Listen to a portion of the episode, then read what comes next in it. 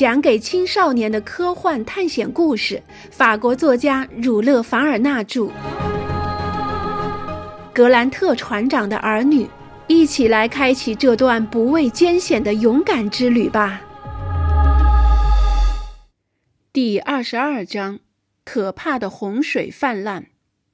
独立要塞离大西洋海岸还有一百五十英里。除非遇到什么意料之外的情况延误行程，这样耽搁的可能性不大。否则，格雷纳凡勋爵一行四天后就能与邓肯号会合。然而，他们的搜寻活动就这样失败了吗？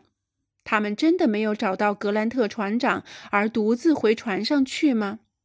格雷纳凡勋爵感到十分的难过，所以直到第二天，他还不曾发出启程的命令。最后还是少校站出来为他代劳，命大家备马，重新储备粮食，并确定旅行的方位和路线。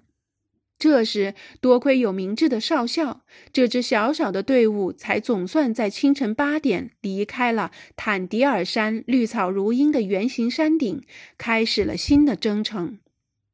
尽管格雷纳凡勋爵身边带着小罗伯特，但他只顾快马加鞭。不言不语，他大胆果断的性格不容许他就这样心安理得的接受失败。此刻，他的心跳得就要快裂开似的，头像被火烘烤着一般。帕格奈尔也被这突如其来的打击刺激得火冒三丈，他变着法把那份文书一再推敲，试图从中得到新的启示。塔尔卡夫则默默不语，任凭塔乌卡寻路而走，而少校却永远是那么信心十足。他坚守岗位，好像俨然不知道什么叫灰心丧气。汤姆·奥斯丁和他的两名水手也在尽量为主人分忧。行进中，他们看见一只胆小的兔子在他们面前穿过坦迪尔山的小路。这一现象不由得引起这两个迷信的苏格兰人的猜疑，真不是好的兆头。威尔逊说：“没错，在苏格兰高地，这的确是不妙的兆头。”穆拉蒂答道：“既然在苏格兰高地是个坏兆头，恐怕在这里也好不到哪儿去。”威尔逊用教训的口气说。旅客们在接近中午的时候，终于翻过了坦迪尔山脉，重新回到了平原的怀抱。这里风一吹过，原野就像波浪一般起伏。这片广袤的土地一直延伸到大西洋海岸，平原上河流纵横，清澈的河水浇灌了这片富庶的土地，再流入高大茂盛的牧草当中。这里的地势十分平坦，就像海滩在风暴之后又恢复了往日的平静。当潘帕斯草原上的最后几道山梁消失在格雷纳凡勋爵一行的身后时，出现在马蹄下的是一片一望无际、翠绿单调的草原。此前天气一直都是很晴朗的，但今天的天空却呈现出一番截然不同的样子。前几天高温造成的水汽凝结成厚厚的云团，预示着即将到来的大暴雨。此外，由于靠近大西洋，西风经常吹过来，所以这个地区的气候特别潮湿。人们只要一看到这里肥沃的土地、郁郁葱葱的植被、丰美的牧草，就知道空气里湿度极高。不过，今天虽然天空集结着大片的乌云，可倾盆大雨还是没来。傍晚时分，在轻松前行了四十英里之后，小队在几条深不见底的卡纳大前停了下来。卡纳大是指宽阔的天然水沟，这里没有任何可用来遮风挡雨的地方，于是棚壳就被用来既当帐篷又当被褥。大家都在风雨欲来的天空下睡了过去。幸好风雨只是虚张声势，没有真正降临。翌日，随着平原地势逐渐下降，地下水的足迹逐渐变得明显起来，仿佛土地上的每一个毛孔都在往外渗水。不久，东去的路便被一个宽阔的池塘彻底堵住了。其中有些池塘的水已经很深了，有的还正在形成。如果那仅仅是些面积不大而又无水草的拉古纳，马匹对付起来倒还游刃有余。可如果遇到那些叫彭塔诺的流动泥潭，情况就没那么简单了。长在那里的高大野草掩盖了彭塔诺的危险，人畜每每在陷进去之后才发觉到危险。这类泥潭让人畜送命的事例数不胜数。这时，走在他们前面、离他们有半英里远的罗伯特突然飞跑回来，他大声叫道：“帕格奈尔先生，帕格奈尔先生，我发现一片牛角森林！”什么？帕格奈尔吃惊地问道：“你发现了一片牛角森林？”“是的，没错，至少是一片牛角矮树林。”“矮树林？”你是在做梦吧，我的孩子？帕格奈尔耸耸肩，反驳着那少年：“不，我不是做梦。”罗伯特又说：“你马上也能看到了，这真是个怪地方，竟然在地里种牛角，而且那些牛角居然长得跟小麦一样。我真想得到它们的种子啊！”小罗伯特，你是认真的吗？少校说。我是认真的，少校，您很快就能亲眼看见了。罗伯特果然没有欺骗大家，一大片种牛角的土地马上就出现在他们面前了。这些牛角排列整齐，一望无际。那的确是一片地道的矮树林，密密的，低低的，只是出现在此处，着实有些怪异。怎么了？罗伯特问道。这太特别了，帕格奈尔说道。与此同时，他转身面向印第安人，用眼神询问他：“的确是牛角，但牛在下面。”塔尔卡夫说道。“什么？”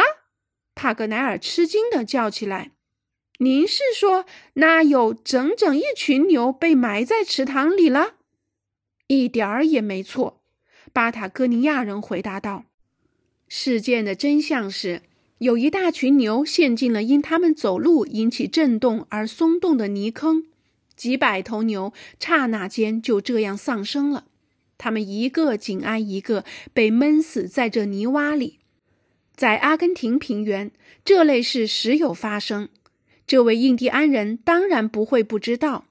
这个插曲也给格雷纳凡勋爵一行敲响了警钟。看来，在这一地区。他们不得不加倍小心谨慎。他们绕过了牛群集体死亡的泥坑，这泥坑中的牛数量远远超过一百头。想必这天然形成的古希腊式百牛大计，足以让那些苛求的神满意了吧？一个钟头后，这片牛角林已经被甩在远征小队身后两英里的地方了。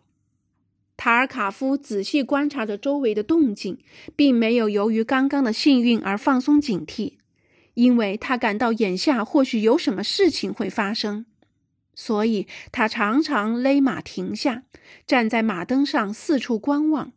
他那高大的个头得天独厚，一直望到远远的天边。然而，遗憾的是，他并没有看出个所以然来，只好赶紧继续走路。走了差不多一英里之后，他又停了下来，离开往东的线路，忽而往南，忽而往北，一口气走到大家前面几英里，再返回来带路。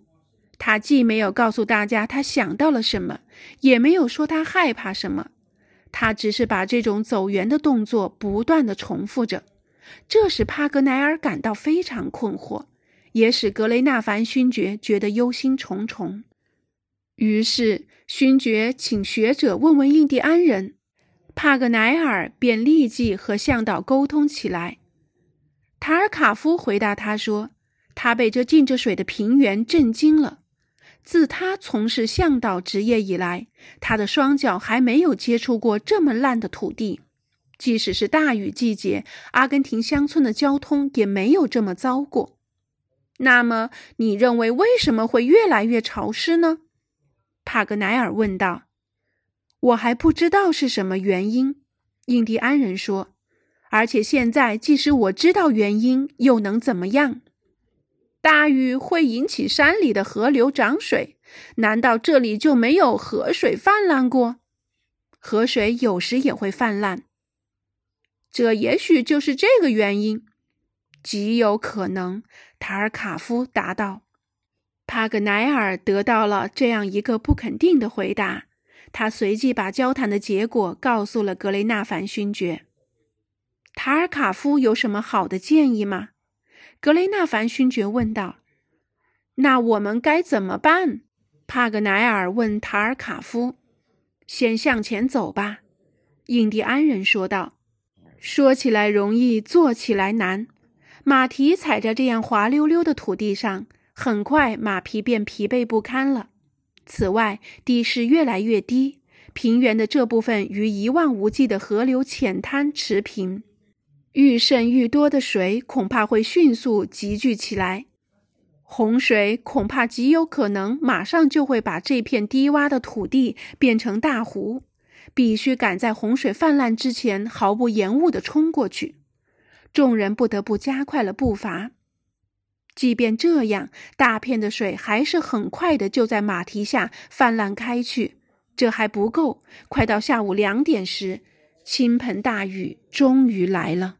热带暴雨开始在这平原上逞凶肆虐了。现如今已经没有任何可以逃避的办法了。既来之则安之，是所有人心中共同的信念。棚翘上已经沟壑纵横，他们头上的帽子一个劲儿地往下浇水，就像是长满雨水的屋檐。马鞍的缨子瞬间变成了液体织成的网络。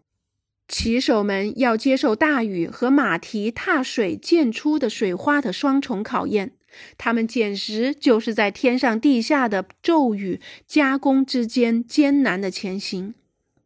淋得像落汤鸡似的，他们冻得浑身发抖，累得精疲力竭。傍晚时分，终于找到了一处破烂不堪的蓝厨。只有最不讲究的人才会管这种地方叫避难处，也只有实在走投无路的旅客们才会愿意在这里躲避风雨。此时，格雷纳凡勋爵和他们的同伴们别无选择。就算这窝棚很破，他们也只好蜷缩于此。即使这连潘帕斯草原最穷苦的印第安人也不会光顾的一个小草棚。大伙儿好不容易点燃了湿漉漉的草，可这火提供的烟比热还多。窝棚外面，暴风骤雨凶猛异常，并且丝毫没有休止之意。透过屋顶腐烂的草流进来大量的雨水。威尔逊和穆拉蒂拼命排除流入茅屋的雨水，他们无数次点燃的火灭了无数次，最后总算没有熄灭。晚餐味同嚼蜡，大家吃得十分勉强，都没有胃口。只有少校对得起那些湿透的干肉，没有漏掉一口。遇事不惊的麦克纳布鲁斯永远超凡脱俗。至于帕格奈尔，作为一个法国人，他总能来点玩笑取乐，但这次连笑话也不起作用了。我的笑话也被淋湿了，他说，没能打中靶点儿。不过在这样的形势下，睡觉是最幸福的事了，所以大家都设法想要尽快进入梦乡，暂时忘掉身体的疲乏和所经历的不愉快。一夜的凄风苦雨实在令人难以入眠。小窝棚里的床板咔咔地响个不停，仿佛要断了似的。茅屋被风刮得歪歪斜斜，好像一阵小风就能让它飞上天去。倒霉的马匹在屋外哼哼唧唧，他们不得不忍受天公的严酷无情。他们的主人在那可恶的小窝棚里的处境，比他们也好不到哪儿去。不过睡眠还是如期而至了。首先是罗伯特。他闭上眼睛，任凭自己把头靠在格雷纳凡勋爵的肩上。孩子太累，很快就睡着了。随后，窝棚里其他的客人也都陆续进入了梦乡。